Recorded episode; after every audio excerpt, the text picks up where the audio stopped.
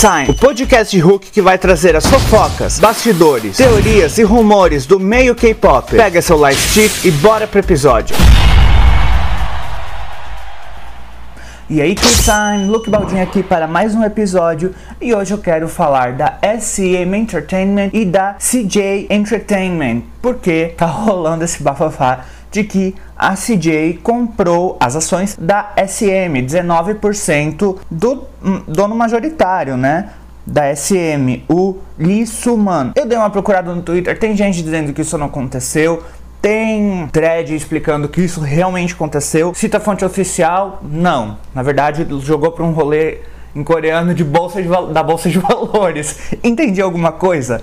Não. Mas eu vou tentar entender aqui com você essa história, porque me chamou sim a atenção. Vou fazer daquele jeito look, pesquisando aqui na hora. Gente, a gente tá falando da SM, ela é uma das três maiores e é a primeira. Segundo o que eu consegui entender, né? De acordo com Wikipedia, a SM significa Star Museum ou Sumen. Essa segunda opção faz mais sentido. Que Sumen é o nome do dono, né? E é uma empresa de entretenimento sul-coreana fundada por Lee Soo-man. A empresa atua como uma gravadora, agência de talentos, agência de viagens, Hã? agência de produção musical, gestão e produção de concertos. Ah, essa agência de viagens vamos colocar também em dúvida. Wikipedia, senhora não está muito confiável ultimamente, hein, querida? É uma das empresas de maior destaque da Coreia do Sul, formado junto com, aliás, formando junto com a ID e a JP o grupo conhecido como, ah, isso a gente já sabe, a Big Tree, beleza.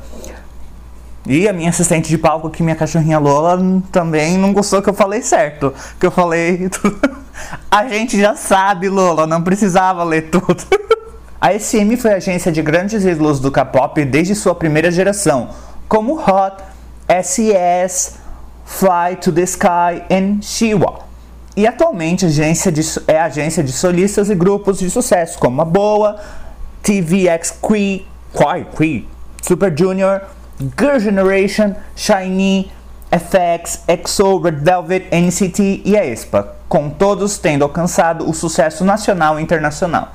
A empresa também faz lançamentos de artistas japoneses da Avex Tracks, como Ayumi Hamazaki, Nami Amuro e Kodakumi.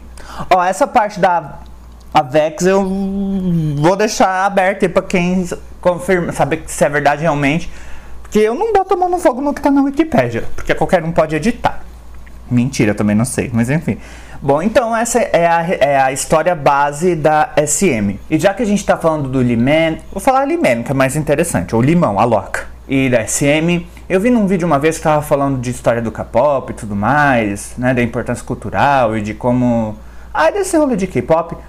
É, eu lembro que passou um, trechinho de uma, de uma fala hum, de 1996, se não me engano, do dono da SM, né, o Lee Man, que dizia que ele queria não só fazer música, mas transformar isso realmente numa indústria mesmo, né? No caso, a empresa dele levar isso como ganhar dinheiro seriamente, assim, transformar isso numa indústria mesmo, sabe? Com padrões rigorosos, com. Não, ele não falou com essas palavras, mas é o que, que é o que deu a entender.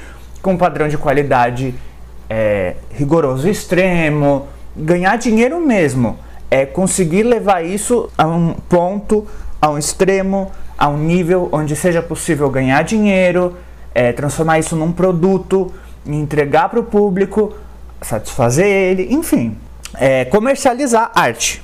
Essa era a ideia dele. E dá para ver pelo modelo de negócio como ele, como ele, como a empresa leva, né? Que é realmente isso, que, que a fala dele faz sentido como, como com as coisas que a gente vê acontecendo hoje.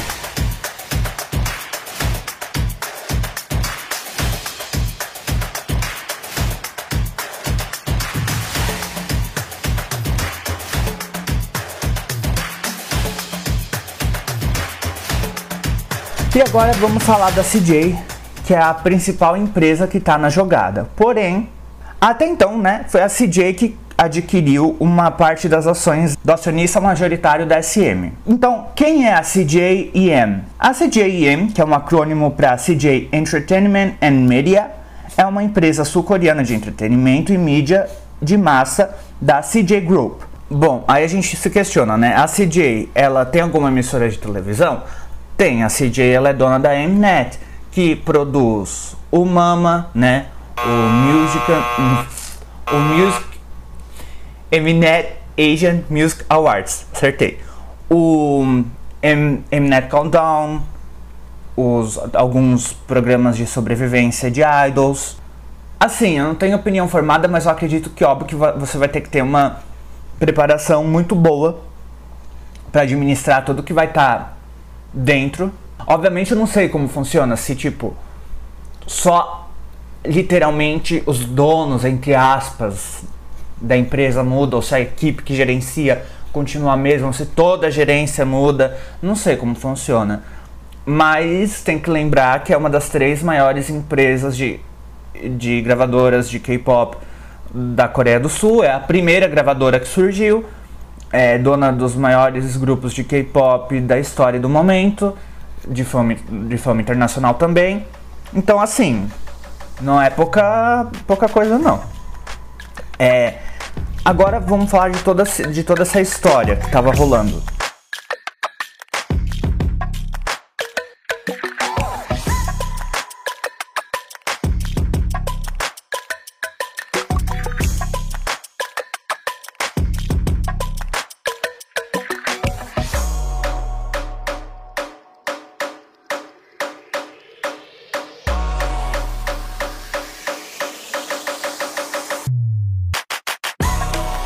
E assim, pelo que eu entendi, realmente, de novo, eu, pelo que eu entendi, a CJ já é dona das ações da SM.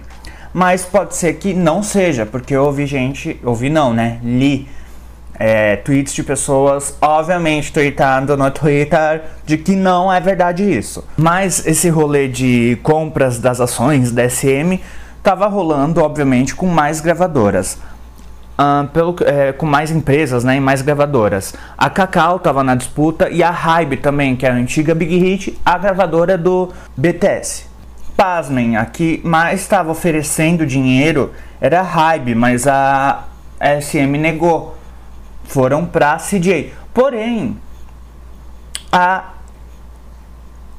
SM, pelo que eu sei, tinha umas leves rixinhas com a Mnet, porque ficava boicotando a gravadora no Mama e por aí vai, mas não vou, me, não vou me entrar nesses detalhes. E de novo, para fechar, eu não sei se isso é bom, eu não sei se isso é ruim. Eu honestamente acho um pouco arriscado nessa altura do campeonato a SM ser vendida com grupos assim despontando. Claro, sempre teve grupo despontando. Isso é fato, porém no nível do K-pop onde a gente está agora, que todas as gravadoras estão cravando nomes internacionais, é, abrindo caminho e, enfim, querendo público internacionalmente. Tem a ESPA muito forte lá na Coreia Internacional. É, o NCT também, até onde eu sei, é bem forte fora do, da Coreia também e na Coreia. A administração nova vai ter que tomar cuidado. Ou não vai mexer no time que está ganhando, né? Ou se mexer, vai ter que tomar muito cuidado para não desmanchar tudo que foi feito de bom até agora, de bom no sentido de lucro para a empresa. E se eles analisarem e ver que não são os, se eles não, não têm obtido aqueles lucros, lucros que eles acham que tinha que ser obtidos, então que façam o que tem que ser feito, sabe? Mas enfim, só não destruam tudo, pelo amor de Deus.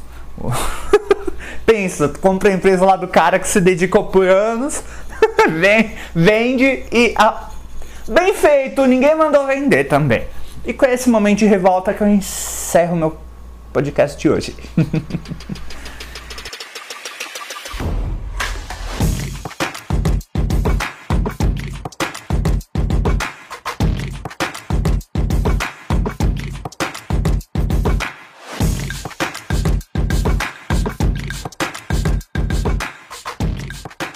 É, lembrando que toda segunda tem episódio novo, terça a sexta boletim e sábado Top of the Week.